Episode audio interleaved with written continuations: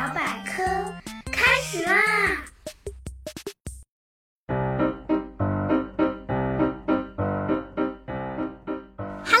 小伙伴们，我是你们那个既搞笑又好学的大吼吼同学。猴猴先来考考大家，家知道最近一段时间最出名的动物是什么吗？嗯，没错，就是我们碗里的……呃，不对不对，是咱们智商与体型并重的猪同学。前阵子闹非洲猪瘟，猪的身价一直高的离谱。直到十一月份才恢复正常，就因为这个，猪可是好好的当了一回网红，火了好一阵子呢。话说，在吃肉的这件事，除了猪以外，不是还有鸡、鸭、鹅、羊、牛撑腰吗？为什么猪一出问题，影响力这么大？人类当真这么需要它们吗？嗯，今天咱们就来聊聊有关猪的冷知识。Lady Go！猪肉之所以受欢迎，除了味道不错以外，最主要的是吃猪肉保平安呐。咦，这话是什么意思呢？在人类可以吃的畜生当中。牛羊经常会携带人畜都会中的病菌，比如疯牛病、狮子、口蹄疫等等。鸡、鸭、鹅也有禽流感。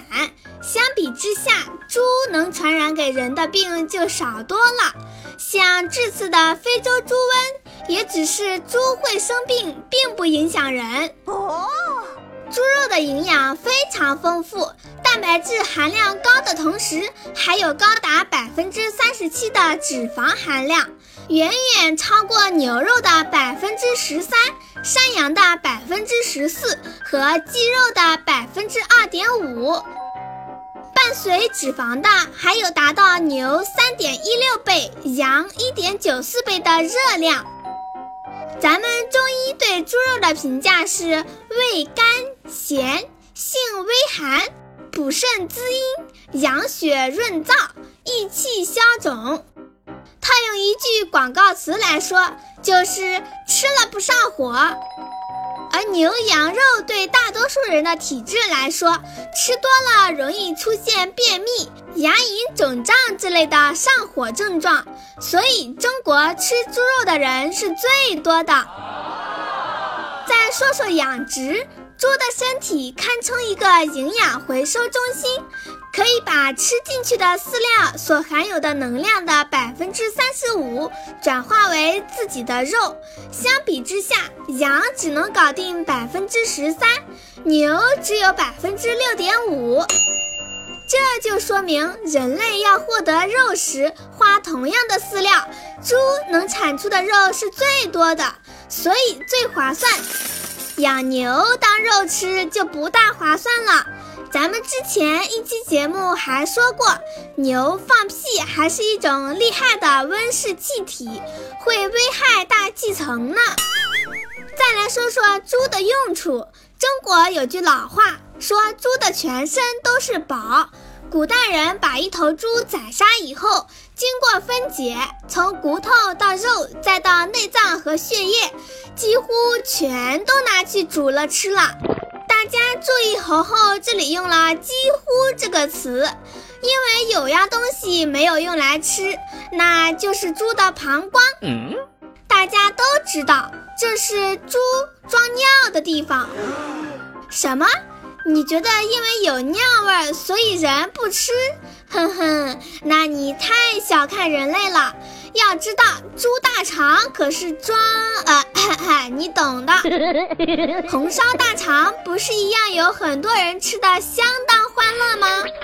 不能吃的原因是因为这玩意儿太有韧性了，就算煮熟了也根本嚼不烂。于是古人的脑洞就开了。之前咱们一期节目里就说过，早期外国的科学家用猪膀胱来制造汽水。哦，那么中国的古人干什么了呢？哈哈，中国的古人用它来发展体育事业。把猪膀胱吹了气，做成了蹴鞠，于是大家就可以一起欢乐的踢足球了。当然，除了吃以外，猪毛可以做成刷子，猪油可以做化妆油，也可以做肥皂。骨头可以做成骨胶，把骨头磨成粉，添加到瓷土里，还能做出精细至极的骨瓷。可以说，把猪用到一个渣渣都不剩呢。古人对猪都能这么个用法，现代人对猪更是用到极致。可以说每个细胞都要用。虽然有时候大家开玩笑说谁谁谁像猪一样，其实咱们人类身体有不少地方确实像猪。在科学家眼里，猪的心血管系统、免疫系统、消化器官、肾脏、皮肤组织、眼球、鼻软骨等等，在解剖学、生理学，甚至营养需求以及新陈代谢等方面，都与人类非常的相似。